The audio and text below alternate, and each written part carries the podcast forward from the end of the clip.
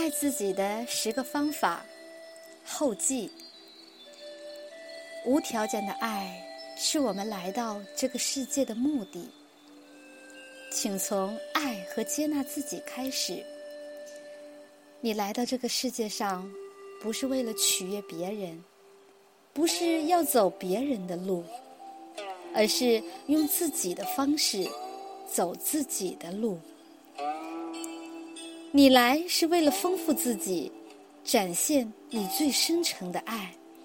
为了学习和成长，学会同情和理解。当你离开这个世界的时候，你不能带走各种人际关系、车子、存款或你的工作。你唯一能带走的，只有爱，爱童真的自我。如果你不能接近身边的人，那是因为你不知道如何。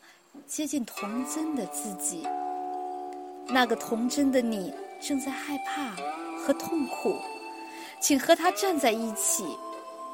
我们要做的另外一件很重要的事是照顾童真的自我，他已经被忽略很久了。不论你年龄多大了，你身上都有一个童真的自我，他需要，他需要爱。和接纳。如果你是位女性，不论你有多自信，那个需要人关怀、温柔的小女孩就在你身上；如果你是个男人，不论你多么有男子汉气概，那个需要温暖和赞赏的小男孩就在你身上。生命历程中的各个阶段将在你身上留下痕迹。留在潜意识和记忆中。当你还是孩子的时候，如果生活中出现什么差错，你会认为都是自己的错。